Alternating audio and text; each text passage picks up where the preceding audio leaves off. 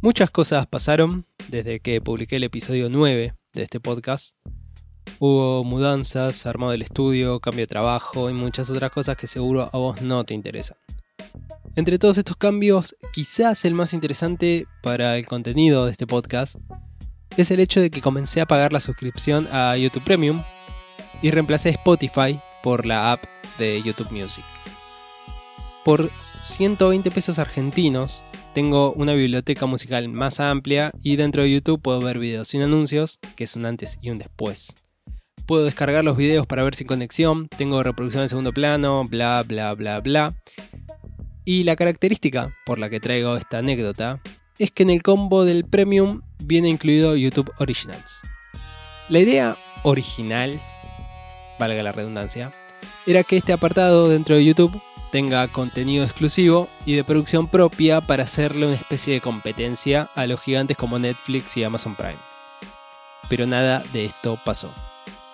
A día de hoy hay muy pocas producciones, la calidad es muy baja, hay poco contenido subtitulado. YouTube Original está en una meseta y parece no querer salir de ahí. Pero como me debo a la audiencia, estuve hurgando entre las producciones originales para encontrar algo que valiese la pena y además de Cobra Kai, serie que fue el primer episodio de este podcast, encontré algo más.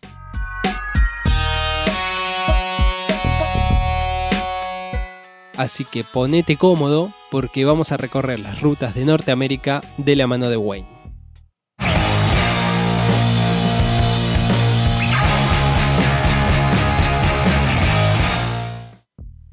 Wayne es una serie web que se estrenó en el 2019 en YouTube Originals y que tiene entre sus productores a Reed Reese y a Paul Wernick, que son los guionistas de las películas de Deadpool.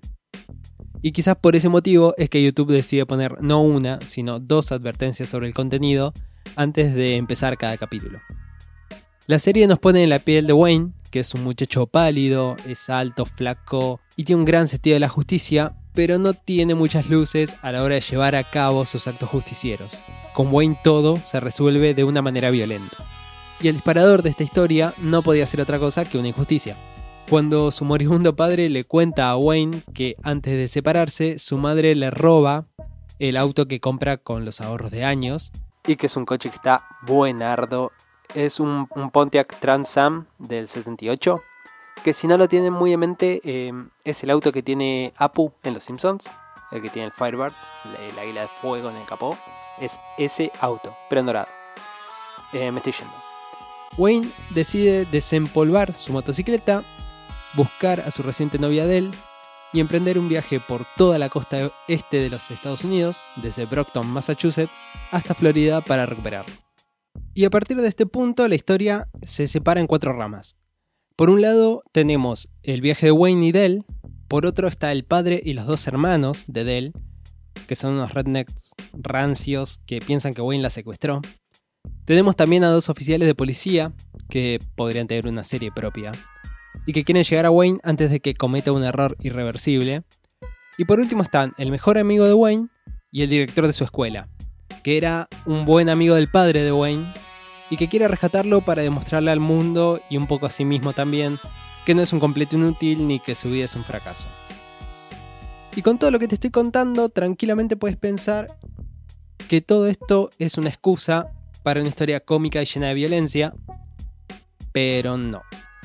Wayne y Dell pueden comenzar siendo personajes con muchos misterios y sus acciones pueden parecer ilógicas. Pero a medida que los episodios avanzan, todo adquiere su sentido. La serie es un coming of age eh, sobre adolescentes desenvolviéndose en una sociedad rota. Constantemente se hace una crítica a la violencia con la que vive la sociedad norteamericana, en sus distintos niveles y formas, ya sea en el colegio, lo que puede empezar siendo bullying, relaciones tóxicas de pareja, uso de armas, etc. Y nuestro personaje principal, que es un justiciero por naturaleza, nunca tuvo las herramientas ni los sistemas de contención necesarios para saber cómo llevar esa justicia a cabo. De hecho, son esas instituciones, la familia, el colegio, las autoridades policiales, las que intentan hacerse cargo cuando ya es un poco demasiado tarde, ¿no? Desde la paleta de colores hasta la música, la serie me dejó la idea de que en la sociedad donde se maneja Wayne, si sos un adolescente que está creciendo en los márgenes, es muy probable que cuando te caigas no encuentres de parte de la sociedad nada que evite que te estrelles. Son 10 episodios de aproximadamente media hora cada uno. Podés verlo de un tirón y aún así vas a terminar invirtiendo menos tiempo que en ver The Irishman, por ejemplo. Es una hermosa serie dentro de un catálogo bastante, bastante pobre como es el de YouTube Originals, por lo que vale la pena mirarlo. ¿La viste? ¿Te gustó? ¿Te interesa? Nos puedes comentar todas esas cosas en redes. Y si estás probando una aplicación para escuchar tus podcasts porque todavía no te decidiste cuál, te voy a hacer una pequeña recomendación extra. Proba Himalaya. Es una aplicación para escuchar podcasts donde vas a poder encontrar absolutamente todo. Es muy intuitiva, eh, visualmente es muy cómoda y aparte de la opción de dejar comentarios en los podcasts que estás siguiendo, todo lo que produzca In The House va a tener especial atención en Himalaya. Mi nombre es Javi Masikov y esto es Al Paso Podcast, un delivery de cine y series al alcance de tu oído.